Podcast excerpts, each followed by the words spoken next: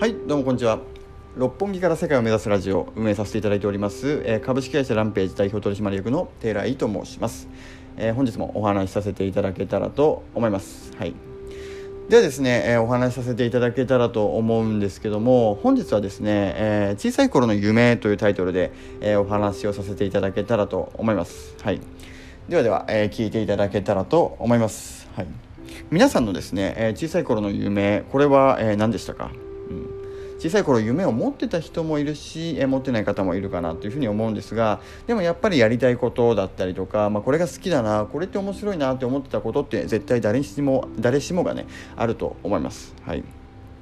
僕はですね小さい頃の夢はですね旅人になることが僕は夢でした。はいもう実家、えーにはですね、えーこの世界の国旗という、まあ、図鑑があってね、うん、そこで、えーやっぱいろんな国の国旗が出てくるわけなんですよね。ででまあ、世界には本当にたくさんの国があるなっていうふうに、えー小さい頃思ってですねそれこそまあ小学校ぐらいの頃かなと思うんですけどももういろんなところに行ってみたいなと、ね、でいろんな人にあそこのどんな人がいるんだろうとかえどんなものがあるんだろうとか、まあ、そういったところにね非常に興味を示すすごい好奇心の旺盛な子供だったと思います。はいでですね、えーまあ僕は今、まあ、どういう状況かというと、まあ、この旅人になれたのかというところなんですけども実際ですね、えーまあそんな国旗で見た全ての国に行けたわけではないんですが、まあ、今までまあ15カ国ぐらいかな、うん、僕も、えー旅がやっぱめちゃくちゃ今好きでですね、えーまあ、今ね、えーその会社の仕事自体はね場所にとらわれずにで、まあ、どこでもパソコンと携帯さえあればできるので、まあ、仕事しながら、えー世界をめ巡るということがですね、えーこのコロナになる前は、えー結構やってたかなというふうに思います。1月とかはですねかなりたくさんの国に行ったんですが、まあ、ベトナムから入って、えーブルネイえマレーシアトランジットで入ってマレーシアブルネイ、えーシンガポールですね。はい。あシンガポールブルネイか。その順で、まあ、3カ国行きましたけどマレーシアはね入ってないんです。あ4カ国か。マレーシア入れたらねマレーシアでもトランジットは一瞬ですね、えー行ったりとか、えー12月は、えタイとカンボジア行ったりとかですね。であとは、えまあ9月かな。インドネシアえー去年の9月ですねインドネシア。で4月には、えーウズベキスタンとかあとはですねトルクメニスタンかとか行ったりとかね、えーしました。はい。でですね、まあ、本当に、えーやっぱ旅をですねやっぱ好きなのでですね、まあ、そういったところに行ってでも仕事もしながらやっていくというのがねすごいね素晴らしい環境に今いいいさせていただいているなというふうに感じております。はい。ですね、本当に皆さんの夢というのをですねみんなかもう一度ね考えてほしいなというふうに思います。やはり幼少の頃のやっぱり、えーこういったね、えー夢見がちだと言いますか、えー思い、えー馬鹿げた夢というのはね、えー誰にも口に出したことはなくても思った部分っていうのは誰しもあると思います。それっていうのは、まあ、大人になってもやっぱ変わらない部分っていうのは絶対あると思うんですよね。小さい頃旅したかった、えー本当ね、えーたくさんのところを見てみたいと思ってた僕というのはやはり今もいて、えーそういった国にね、えー行ってやはり、えーいろんなものに触れてね、え喜びを、えー感じるという部分がありますので、えーそのね小さい頃の潜在意識というのは今も、えーあるのかなというふうに考えております。はい皆さんがね、えー小さい頃に思ってた夢、えー思い返していただきたいと思いますそれにねやはり、えー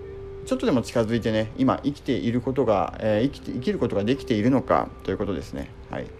やっぱ現実はそんな甘くないよって言葉があるんですけどもその言葉がね僕一番嫌いな言葉なんですよね。夢っていうのは絶対にね掴むことができるんですよね。人間が想像したことっていうのは絶対に今までのね、え歴史上もね実現してきたことなんででその夢をね諦める理由を作ってるのも、まあ、自分なんですよね。ね。夢がある。夢っていうのはもう叶えるためにあるものだというふうに僕は思っています。はい。